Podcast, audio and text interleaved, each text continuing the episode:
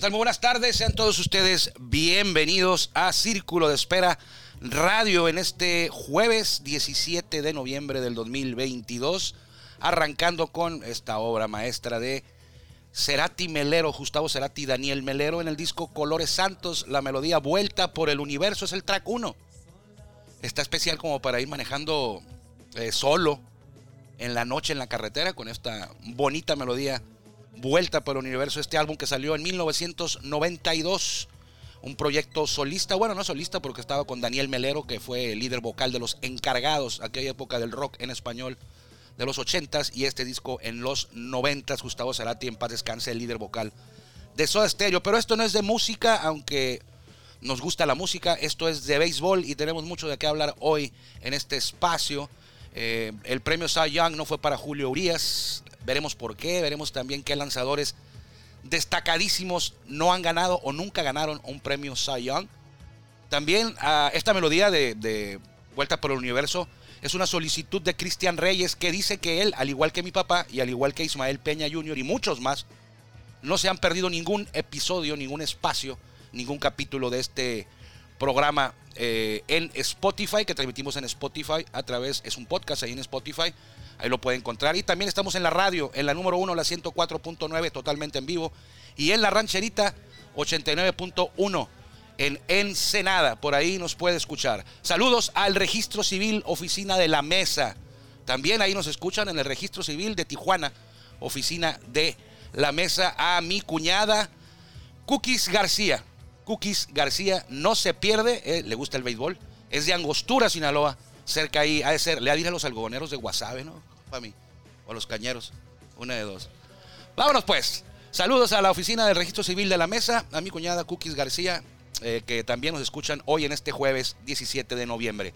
Listos para arrancar y eso le corresponde primero abrir la puerta a Jorge Niebla, el caifán, la mejor voz de un estadio de béisbol en México y él, como ya le digo, se encarga todos los días de abrir la puerta de este espacio. Bienvenidos.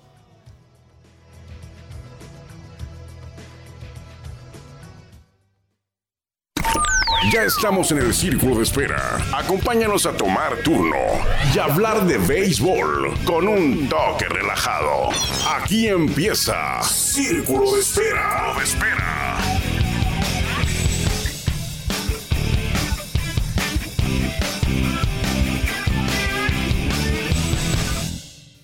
Voz privilegiada de Jorge Niebla, el Caifán, y es un privilegio para nosotros, valga la redundancia, que él se encargue de abrir la puerta y le agradecemos Jorge Niebla, el Caifán, pero principalmente muchas gracias a usted por permitirnos a nosotros que lo acompañemos en esta tarde a hablar de béisbol.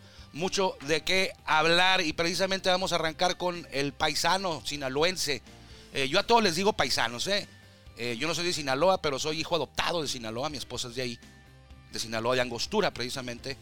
Ahí está entre, un ladito de Guamúchil está Angostura, entre los, entre Guasave, que queda al norte, y entre Culiacán, que queda al sur.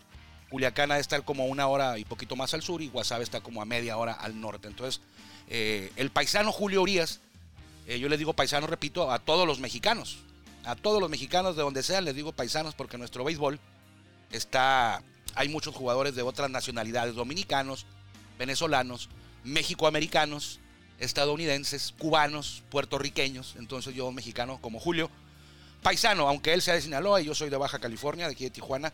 Ayer se anunciaron, Grandes Ligas anunció a los ganadores del premio Cy Young. Julio Urias tuvo una gran temporada, al igual que la del 2021, y se volvió a quedar en la orilla cerca, muy cerca Julio Urias de ganar el Cy Young. En la ocasión del 2021, yo ya sabía, ya, ya me imaginaba de acuerdo a los números que Julio no lo iba a ganar en 2021. Y así fue. Pero en esta del 2022, la que se anunció ayer, sí creí que Julio tenía muchas posibilidades de llevarse su primer Cy Young. Eh, iba a ser el segundo mexicano con un premio Cy Young. El primero fue Fernando Valenzuela por allá en 1981, cuando nació la Fernandomanía, cuando volvió loco al país, enamoró a México del béisbol. México se enamoró del béisbol en ese 81. Yo, a mí me gustaba el béisbol, pero de ahí con Valenzuela eh, fue cuando me cargué totalmente del lado del béisbol y hasta la fecha. hasta la fecha. Jugué mucho básquetbol, pero yo jugaba básquetbol y, me gustaba el béisbol, lo veía en la televisión. Yo soy de los que jugaba, fui de los que jugaba básquetbol, no jugaba béisbol ya en la universidad, pero en la tele yo no podía ver la NBA, me aburría. Y yo veía las grandes ligas, aunque jugaba básquetbol. Eso hizo Valenzuela. Pues bien, Julio Urias ayer yo creí que tenía una posibilidad de llevárselo. Sí, sí la tenía. Y a final de cuentas, eh, el ganador fue Sandy Alcántara de, Alcántara de los eh, Marlins de Miami. Pero bueno, dices tú, ahí está, estuvo parejo, pudo haber ganado Julio. Lo que sí no me gustó fue que Julio quedara en tercer lugar. En tercer lugar quedó Julio Urias. Cuando sus números parecían que le podía alcanzar hasta para el primer lugar. De hecho, fue unánime la, la votación a favor del lanzador de los Marlins. Los 30 votos de los 30 votos que se emiten, los 30 votos de primer lugar fueron para Sandy Alcántara. Y en la Liga Americana eh, lo ganó Justin Verlander. Aquí sí no hubo ninguna, ninguna duda. ¿eh? Aquí era cantado. Eh, fue el mejor pitcher de todo Grandes Ligas incluyendo Liga Nacional, Liga, las dos ligas, y a él se lo, se lo, él se lo llevó.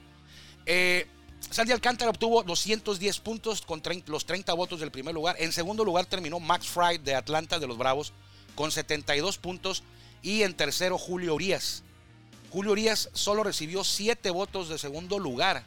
9 de tercer lugar, 5 de cuarto y 1 de quinto. No sé quién, quién votó o quién cree que el quinto mejor pitcher de la Liga Nacional fue Julio Urias. O sea, no, no, no concibo ese, ese voto al quinto lugar, ni siquiera el de cuarto, ni siquiera los cinco de, cuarto lugar.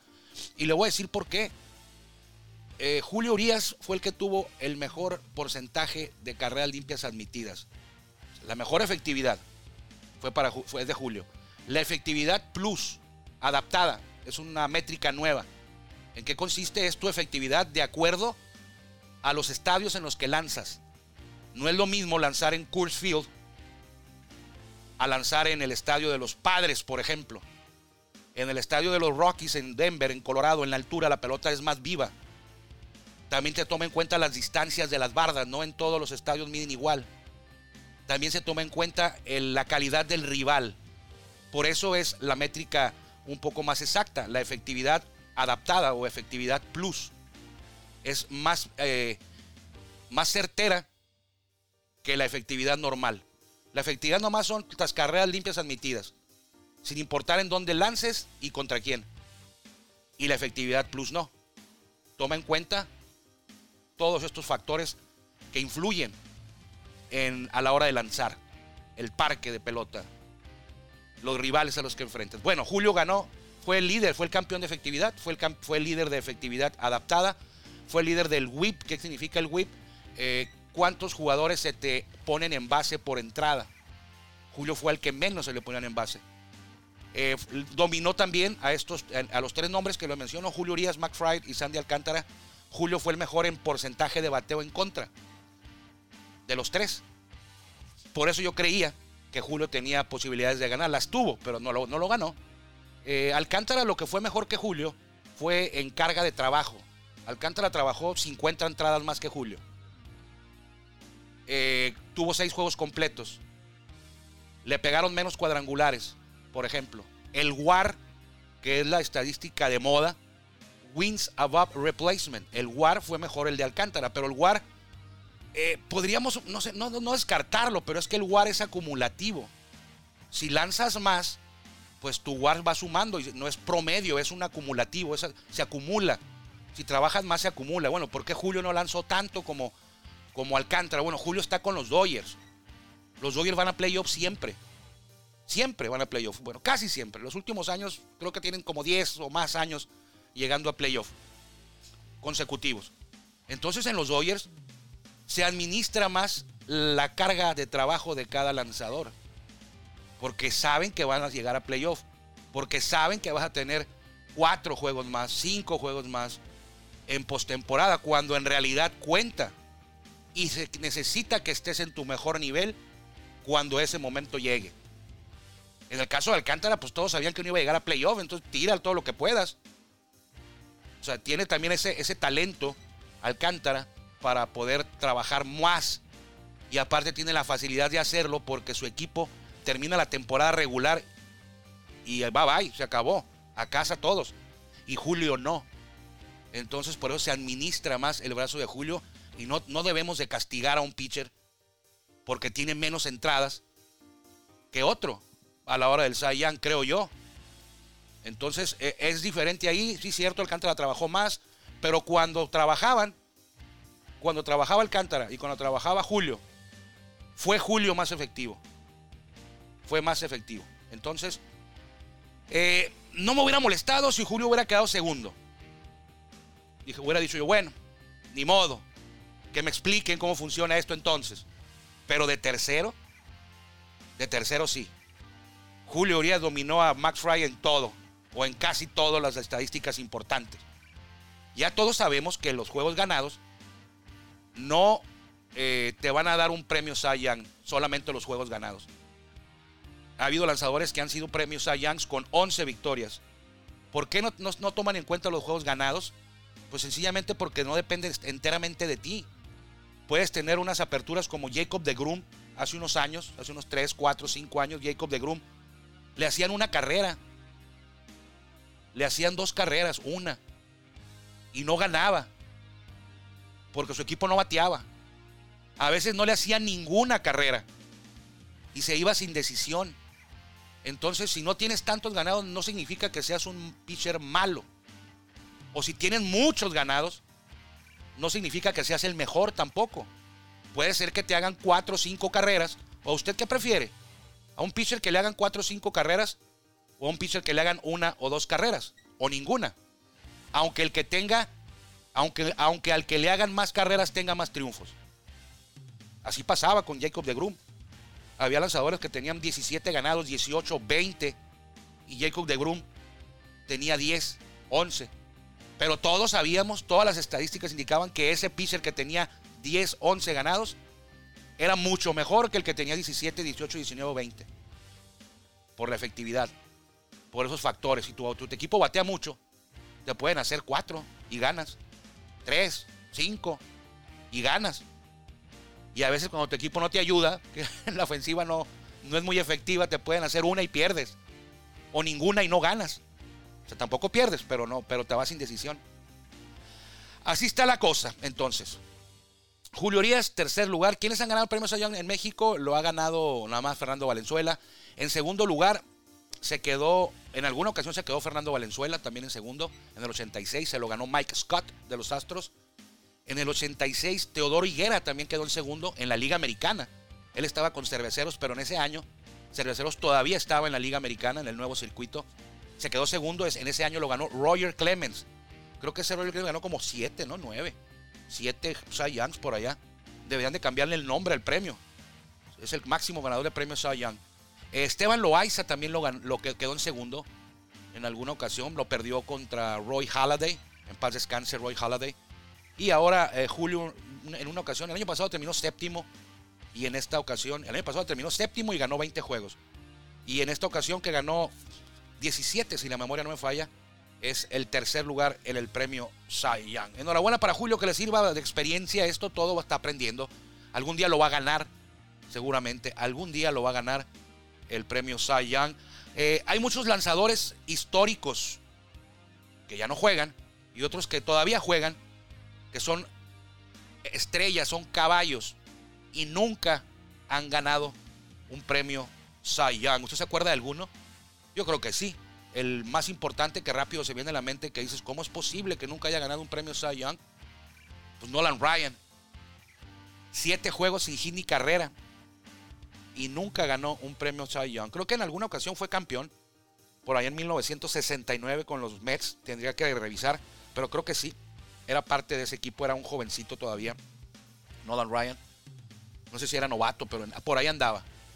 O en su primer año o en sus primeros años.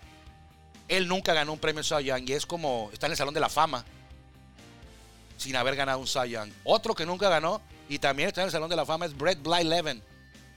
Jamás fue eh, galardonado como el mejor pitcher del año. Bueno, el Cy Young es que es el, es el reconocimiento al mejor pitcher. del año. Aunque hay otras organizaciones que también dan premios. Hay, hay uno que es pitcher del año. No, yo me refiero al Cy Young. Ni Nolan Ryan ni Bert Blyleven ganaron un premio Cy Young. Le agregamos otro ahí a esa lista. Mike Musina. Mike Musina tampoco ganó un Cy y ya está en el Salón de la Fama también. Y es más, Musina tuvo mejor WAR que Nolan Ryan y que Brett Blyleven, ¿eh? Bueno, que Nolan Ryan, que Brett Blyleven creo que no. ¿Quién más no ha ganado ni un Cy? Juan, Marichal. Salón de la Fama. Tampoco lo ganó. Kurt Schilling está en la boleta al Salón de la Fama en el comité de veteranos que ahora se llama Comité de Etapas de Épocas. Tampoco ganó un Cy en su carrera. Cole Hamels. Tampoco. Chris Sale. Eh, bueno, Chris Sale todavía juega, pero ya no lo va a ganar. Sus mejores tiempos ya pasaron. Adam Wainwright, que decidió jugar una temporada más. Todavía está activo, va a jugar el 2023. Tampoco lo ganó y tampoco lo va a ganar ya ya está en, la, curva descendente de su carrera. John Lester tampoco ganó. Y Madison Garner tampoco ganó un premio Cy Young. Nolan Ryan, ningún premio Cy. Así quedaron las cosas entonces en el premio Cy. Hoy deben de anunciar. Eh, el, hoy van a anunciar jugadores más valiosos. Si mal no recuerdo, jugadores más valiosos. Eh, por ahí está Nolan Arenado en la Liga Nacional, Paul Goldschmidt también en la Liga Nacional y Manny Machado son los finalistas, fueron los finalistas porque aquí dan a conocer una semana antes o unos días antes quiénes son los finalistas, los tres finalistas en cada categoría y ellos son los tres, Paul Goldschmidt, Nolan Arenado y el señor Manny Machado eh, de los Padres de San Diego. Y en la Liga Nacional, pues hay tres, pero nomás le voy a mencionar dos porque de ahí va a salir y creo que va a ser Aaron Judge. Lo van a anunciar a las 3 de la tarde hoy. Aaron Judge, o sea, en unos minutos. Aaron Judge y eh, Shohei Otani, que fue el ganador del año pasado.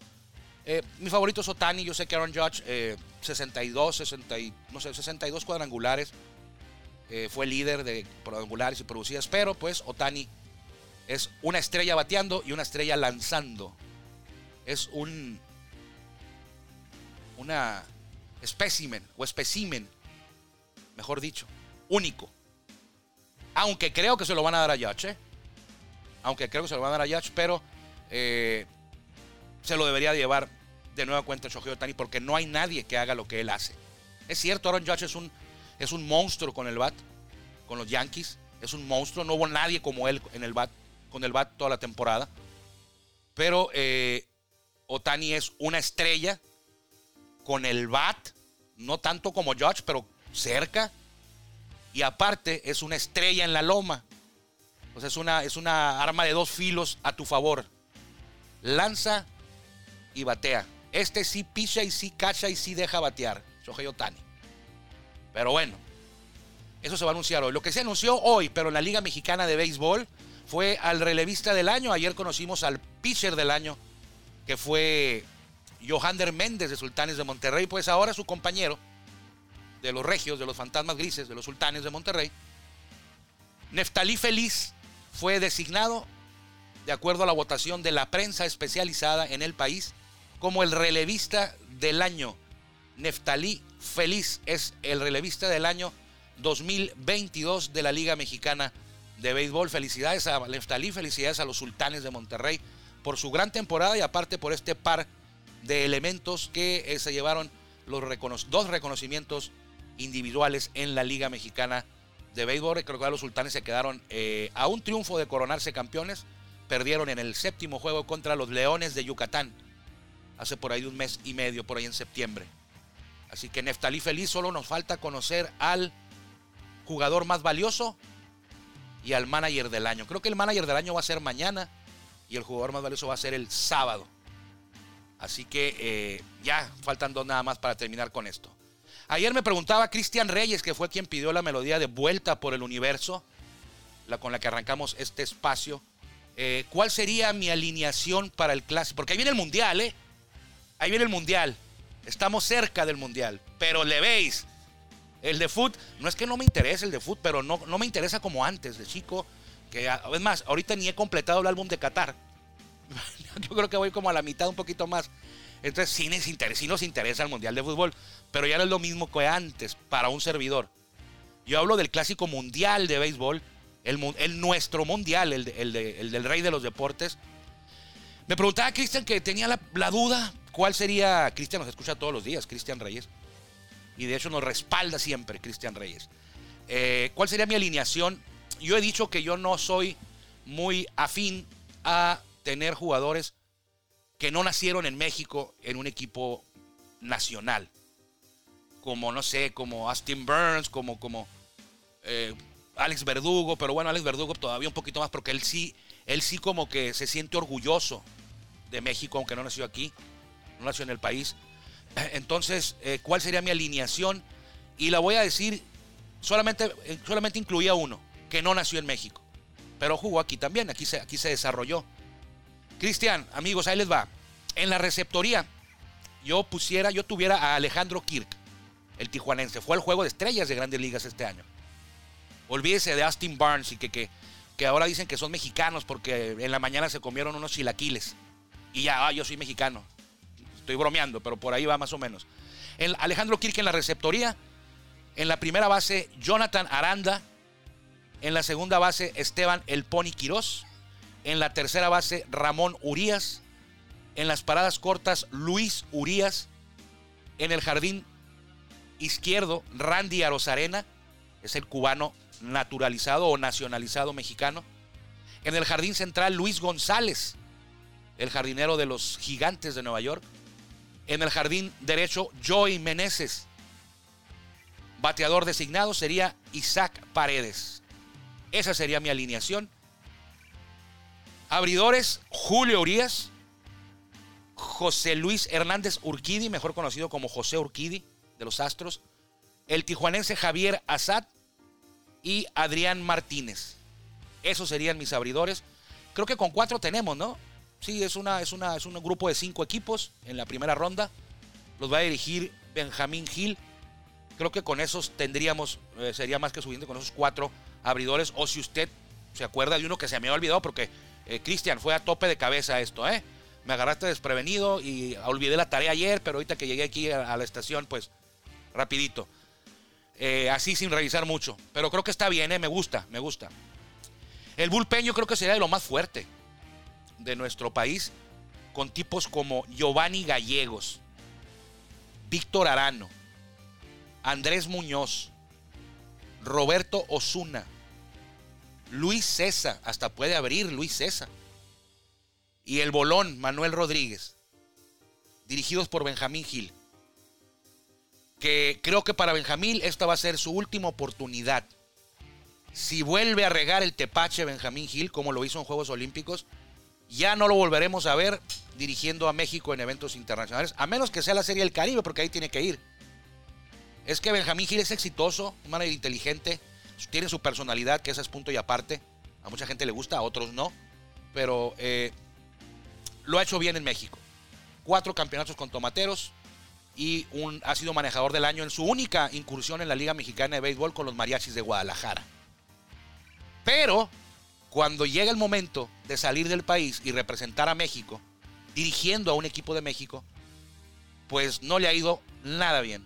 En las cuatro series del Caribe que ha participado, Tomateros ha quedado campeón, él se lleva el equipo a la Serie del Caribe, pues no ha ganado ni una. Y en Juegos Olímpicos fueron a hacer un papelazo allá a Tokio. Un verdadero papelazo. Ahora le falta nada más en su currículum el clásico. Y si ya es a perder el clásico, pues ya no va a haber para dónde hacerse, ¿no? Ya no va a tener que, no, que tiene experiencia en grandes ligas, que conoce a los de grandes ligas y que estuvo de coach dos semanas ahí en la primera. No le van a valer ya. Y fracaso me refiero a que no avanzara de la primera ronda. A eso me refiero. Eso sería un fracaso. No avanzar de la primera ronda. Saluda a Fami porque ya nos vamos. ¿Cuál es tú? Dale. Ahí está. Gracias, Fami. Saludos. Juan Villares. Juan Villares hoy en los controles. Le agradecemos a Juan Villares, le agradecemos a la, a la número uno, 104.9 y a la rancherita en Ensenada. Y a todos, a todos por habernos escuchado. Eh, cualquier cosa, si no le gustó mi alineación, nos puede mandar un mensajito ahí en Facebook, Armando Esquivel Reynoso. Cuídense mucho, nos encontramos mañana viernes, si Dios quiere. Un saludo a mi padre y a mi madre ahí en la mesa de Otay. Que le vaya bien. Gracias por acompañarnos en el Círculo de Espera. Nos escuchamos próximamente. Círculo Espera.